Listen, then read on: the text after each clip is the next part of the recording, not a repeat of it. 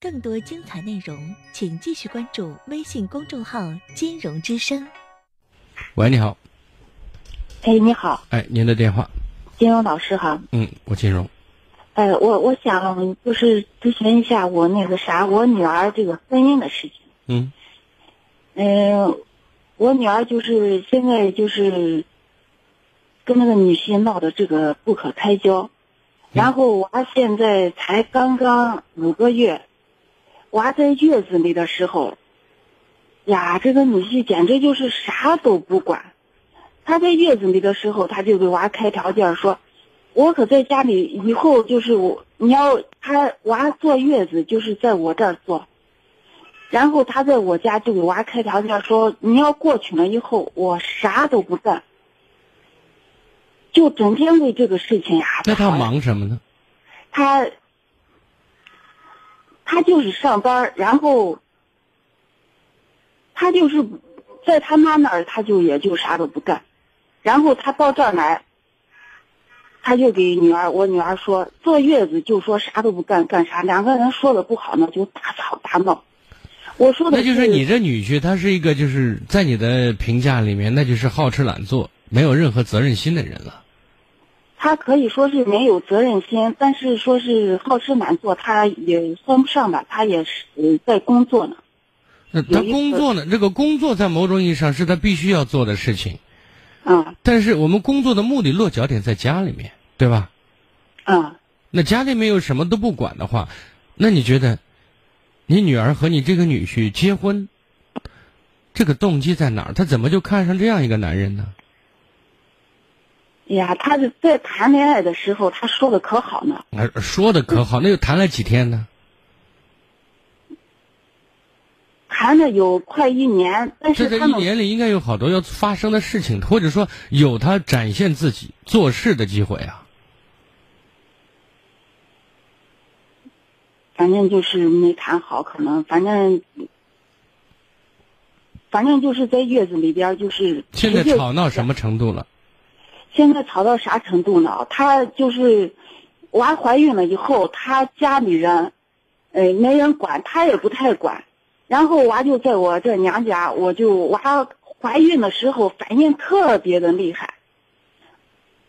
然后我说让他过去，这个女婿就说呀，我工作忙呀，我做不成饭呀。啊，他不负责任的事情不用再描述，你就告诉我现在情形到了什么程度。他就那天就是只过去住了一天，然后就大吵大闹了一架，然后他也不想给，就是这个娃，就是就是娃的生活费，他也不想给。然后他那天就是吵了一架以后，娃就又回来了，回来了以后过了几天，他就带着他哥。带着他哥来，到我们家来就开三个条件。嗯，第一，他晚上出去不许不许我女儿管他。呃，第二就是他在家里不干活。第三就是说娃如果要现在不是娃小，呃，就是这个小孩小，我女儿没上班。嗯，说是让我女儿去上班以后，就是这个家养家的钱。得让我女儿出，他不出。他说他的钱要炒股票，要买大房子。嗯。嗯，然后，然后我女儿可能就是也有点不愿意，我也有点不愿意。然后他哥，他带着他哥来，他哥就拿手倒到我的脸上，就可厉害可厉害了。我想问一下，你姑娘没什么缺陷吧？没有。如果没有缺陷的话，如果不担心自己嫁不出去的话，那这件事情可以终结了。现在就是有个啥问题呢啊？他哥就是比较有点钱，然后在北京有房子，在珠海有房子。他跟你有半毛钱关系没有啊？不是，你听我说啊，他就是要抢这个娃，可能要抢这个娃，就是抢。他以前说过，就是说是要把这个娃抢走以后，他弄到北京，弄到珠海去。嗯，然后我们现在就是不敢在那边住了。我现在想跟您说的意思是什么？你姑娘现在连自己都保护不了，照顾不了。嗯。你觉得我们在这个状态下该做什么样的选择？我刚才在那个热线没说完，我说所有的错误要承担后果的，嗯是有代价的。嗯我不知道当时我们哪根筋搭错了，我们是不是看见人家里条件好啊，然后以为给妻姑娘找了一个好人家，然后忽略了人本身呢？那我们的势力和现实以及肤浅，给我们了今天应该有的惩罚。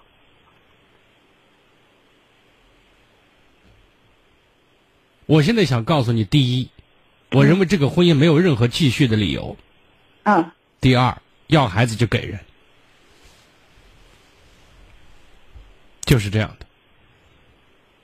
至于你哪种方式去说服自己，从情感上可以越过坎儿，这是另外一回事。但是处理这些问题的方式和结果就应该是这样的。我还现在在哺乳期呢，诶，嗯好像我你看，在这哺乳期的话，当然他们没有权利提出离婚，你姑娘有嗯啊，好不好？你可以和他谈条件。不过他现在，他现在我们给他提了，提了要离婚，但是他现在耍流氓，他说他借了他哥二十万，然后说是这是婚内的钱，婚内，你你让他再去把律师咨询一下，你老婆不，他老婆不知道，不知道，没有沟通，不知情的情况下，这个另外一方可以不认账，明白吗？哦。那金荣老师，我想问一下你，我现在就是在外边租房子住呢，我自己有房子，我怕他来抢娃，然后我就在外边住着。我现在想回去，你说敢回去不？我刚才都，我们不把注意力放在要不要给孩子这个问题上的话，你觉得我们还有什么可担心的吗？我们打算日子不过了，还要担心吗？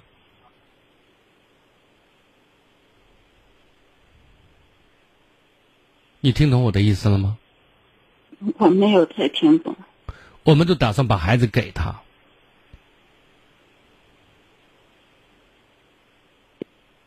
但是娃离开这个孩子又活不成了，现在你姑娘能活成？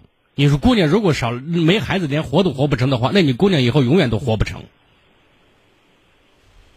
你那你你要是这样说的话，那那那就不给了，那你你就搬了，把这房子都一卖，找到一个没没人认识你的地方生活了，因为为了保你姑娘的命，那这个重要。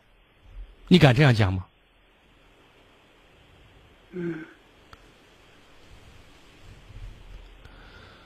错了就是错了，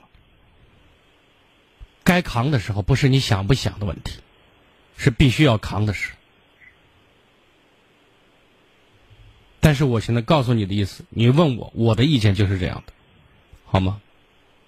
哦，好的。好，再见。更多精彩内容，请继续关注微信公众号“金融之声”。